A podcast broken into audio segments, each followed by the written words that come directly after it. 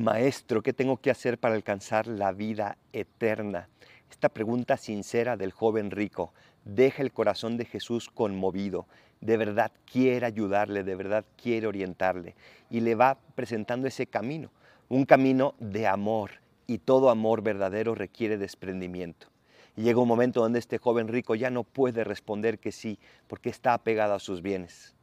Esta pregunta la llevamos todos dentro del corazón. ¿Qué tengo que hacer para alcanzar la vida eterna?